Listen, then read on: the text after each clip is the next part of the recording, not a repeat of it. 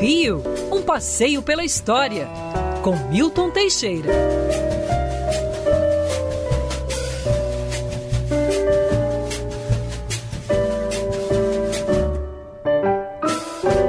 Ai, professor Milton Teixeira, quando toca a sua vinhetinha, a gente já sabe que a sexta-feira realmente chegou. Bom dia, professor, tudo bem?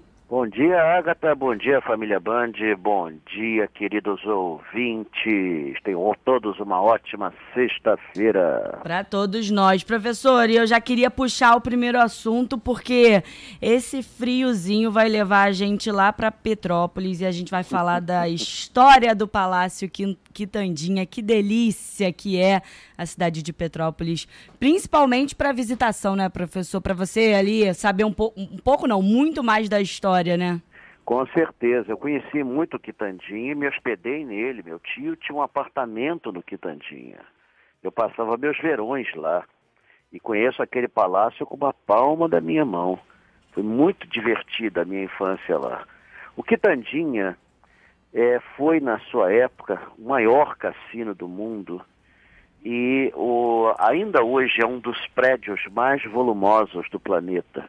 O Palácio Quitandinha foi inaugurar, foi iniciado em 1942 e estava por trás o empresário Joaquim Rolas, a família dele tinha aquelas terras, a fazenda Quitandinha, é, e ele conseguiu fazer ali, graças também a um apoio do senhor Getúlio Vargas, para você ter uma ideia, para fazer o lago até areia da praia de Copacabana foi levado para lá. E o projeto foi de um italiano que, por depois o Brasil estar em guerra com a Itália, aportuguesou o nome para Luiz Fossati, era Luigi Fossati. Grande mudança, né? e todo o interior do Quitandinha foi projetado num estilo neo-rococó, pela cenógrafa de Hollywood, Dorothy Draper, inspirado nas igrejas de Minas Gerais e nas obras do Aleijadinho. O Quitandinha foi inaugurado, é, e aliás esse, essa, essa coluna está sendo feita, porque aparece sempre a data de é, 9 de fevereiro, mas em muitas fontes, já vou avisando logo, aparece o dia 19 de fevereiro, de 1944.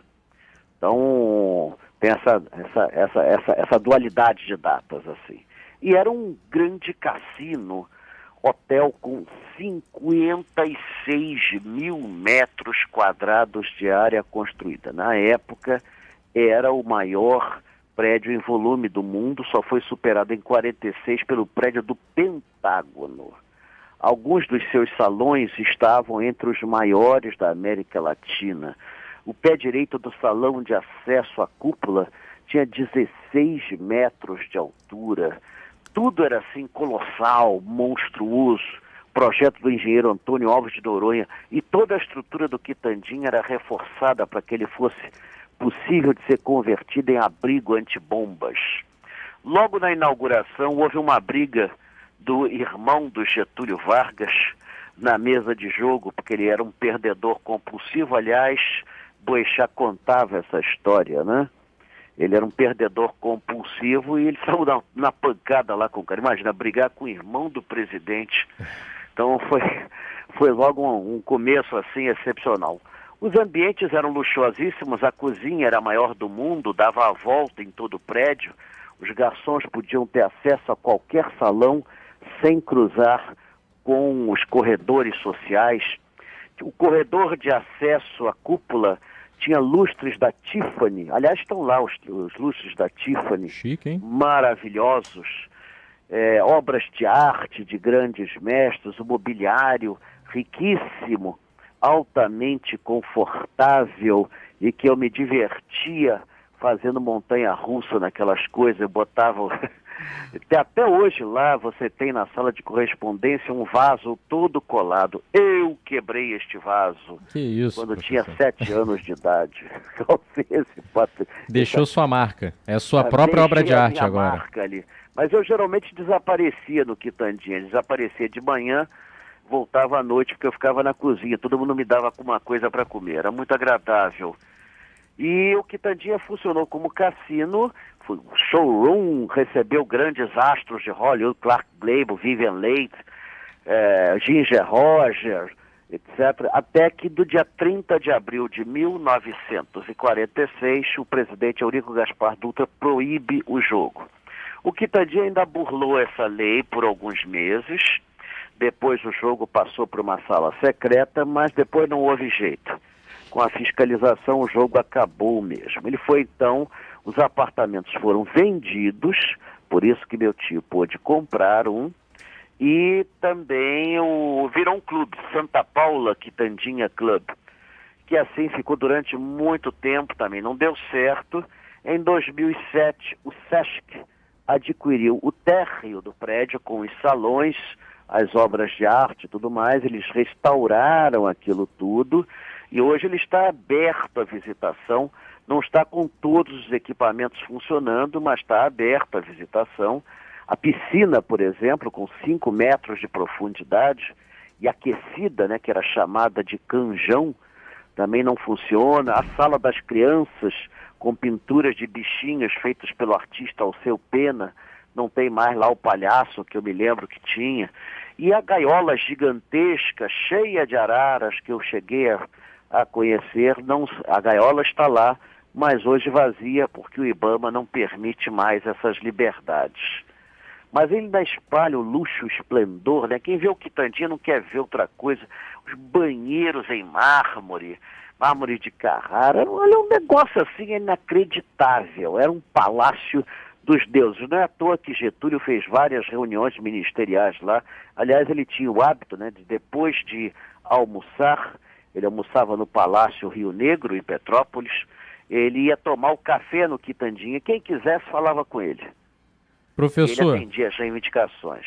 Perfeito. Nosso próximo assunto tem, no... tem rua em Petrópolis, por sinal, com esse nome. Fica longe ali do Quitandinha. Não só em Petrópolis, o que tem de cidade que batizou pelo menos alguma rua em homenagem a Cândido Portinari não cabe no gibi.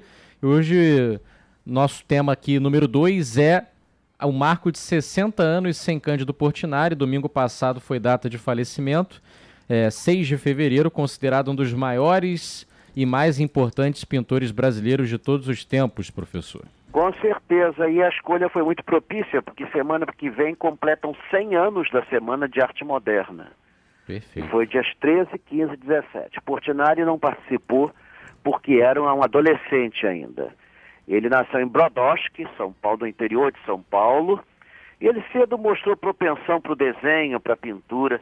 Aos 14 anos ele foi convocado para trabalhar nas obras de restauração da igreja matriz local. Isso foi o primeiro contato dele com as artes. Ele depois faz belas artes, ganha o prêmio de viagem. De início ele era um pintor acadêmico, mas ele toma conhecimento do que se fazia do modernismo e ele então usa sua arte para denunciar as desigualdades sociais em pleno governo Vargas. Aliás, ele era comunista assumido mesmo assim, Getúlio Vargas o contratava para é, fazer painéis em todos os prédios oficiais, porque Getúlio valorizava mais o talento do que a crença política do cidadão. Então ele foi chamado para fazer painéis de azulejos do Palácio Gustavo Capanema, na época era Ministério da Educação, Cultura e Saúde Pública. Depois disso, a carreira dele te, decolou de forma espetacular. Afinal de contas, era o pintor aceito pelo governo oficial e ele se tornou assim muito procurado pela sociedade e até nos Estados Unidos, onde ele vai fazer os painéis Guerra e Paz da ONU, ele reexecuta exposições no MoMA de Nova York. Agora, o que eu considero a melhor fase de pintura dele é depois de 1951, quando é realizada a primeira Bienal de Arte em São Paulo e toma contato com o que se fazia de mais moderno, ele atualiza sua arte, ele abandona aqueles tons escuros que ele tinha no início da, da carreira dele, se torna mais alegre, mais colorista, e realmente os colecionadores preferem as obras desse período. Portinari foi assim muito importante para nossa arte. Não foi, eu não o considero o mais importante pintor. De Cavalcante é dez vezes mais importante que ele, mas ele foi fundamental para que a, o brasileiro aceitasse a arte moderna, que até então isso não acontecia. Portinari também foi um, um dos raros artistas brasileiros que teve toda a sua obra catalogada pelo projeto Portinari, desenvolvido pela PUC Rio com apoio da família, depois de muitas falsificações, inclusive em livros de história da arte. Depois que o Portinari morreu, começou a aparecer obra falsa de Portinari em tudo quanto era lugar. Então eles realizaram o projeto Portinari que catalogou toda a obra do artista. Hoje, qualquer obra que não esteja referendada com aval do projeto Portinari é provavelmente um Portinari falso. E o Museu de Belas Artes recebeu recentemente uma doação de 300 desenhos de Portinari, é, quadros a óleo, etc. Nós temos aqui um acervo muito bom, tem São Paulo também. Ele foi, assim, um artista que marcou a época e morreu por causa do seu patriotismo. Usava tintas brasileiras que usavam muito chumbo. Ele morreu envenenado em consequência do chumbo. Caramba. Poderia ter vivido muito mais, foi também um político ativo do Partido Comunista, inclusive se candidatando a senador. Dizem que a eleição dele foi garfada, porque todos os institutos de pesquisa davam ele como vitorioso, mas em 47 caçaram o Partido Comunista e ele perdeu a chance de ascender a postos mais altos. Foi também um grande educador, né? ele mantinha na sua casa literalmente uma escola. A casa deles ainda existe no Cosme Velho, está meio caindo aos pedaços, viu? Eles começaram uma restauração, mas pararam. É uma pena, porque aquela casa é uma casa importante historicamente e foram encontrados painéis de, debaixo das repinturas na parede que são muito interessantes. Professor, sempre uma aula. E aí, professor, falando sobre o nosso primeiro assunto, o, a Célia comentou na nossa live no YouTube falando que a formatura de segundo grau dela foi no Palácio Quitandinha. E o Walter falou que a lua de mel dele foi no Palácio Quitandinha em 1972. Ele ainda co complementou, falou: Putz, tô velho mesmo. Mas tá aí. Pessoal com boas lembranças do Palácio Quitandinha, professor. Pois é. Pois é, é, eu tenho boas lembranças do Quitandinha. Ele ainda está muito bonito não tem mais aquele glamour que eu cheguei a pegar ainda. É, afinal de contas, era um clube privê. Quando eu fui, não, não funcionava mais como cassino, mas ele ainda está com parte dos móveis originais, os salões magníficos. Nossa, o, a, para você ter uma ideia, a sala, a, a, sala de jantar tem os maiores lustres. O lustre do hall é considerado um dos maiores do mundo. É, a, a, sala de conferências tem um lustre bronze, que é considerado um dos maiores do mundo. Então, tudo do Quitandinha é superlativo. É preciso uhum. É, com certeza. E é uma senhora visita, então vale muito a pena. Aproveita, passeia Quem ali. Sabe, a Band não faz um passeio Quem lá. Ah, bem, professor. Por sinal, sabe o que é importantíssimo conhecer também, Agatha? Ah. O passeio do professor. Vamos à nossa agenda para saber o que, que tem pela frente, é, virtual, presencial. Vamos fazer nesse mês ainda um passeio virtual. Ótimo. Deve ser na última sexta-feira, dia 25, véspera de carnaval e vai ser sobre a história do carnaval brasileiro. Uhum. Deve ser em torno de meio-dia. Estou esperando apenas a confirmação do Marcos Lacerda para ser esse dia ou se vai se fazer antes. Mas provavelmente será dia 25. Assim, porque por enquanto nós estamos vetando passeios presenciais por conta das aglomerações. Você tem uma lei que proíbe aglomerações. Você sabe, os passeios da Band iam 300, 400 pessoas, eu seria denunciado na hora. e não, dá, não daria certo. Amanhã ainda estou na feira da Praça 15, vamos vender a última relíquia que eu tenho da escravidão, a espada do capitão do mato. Opa. Prof... Preciosidade. Aí, tá vendo? Não, eu, se fosse o, você é ouvinte... os escravos. Hoje os escravos são os professores.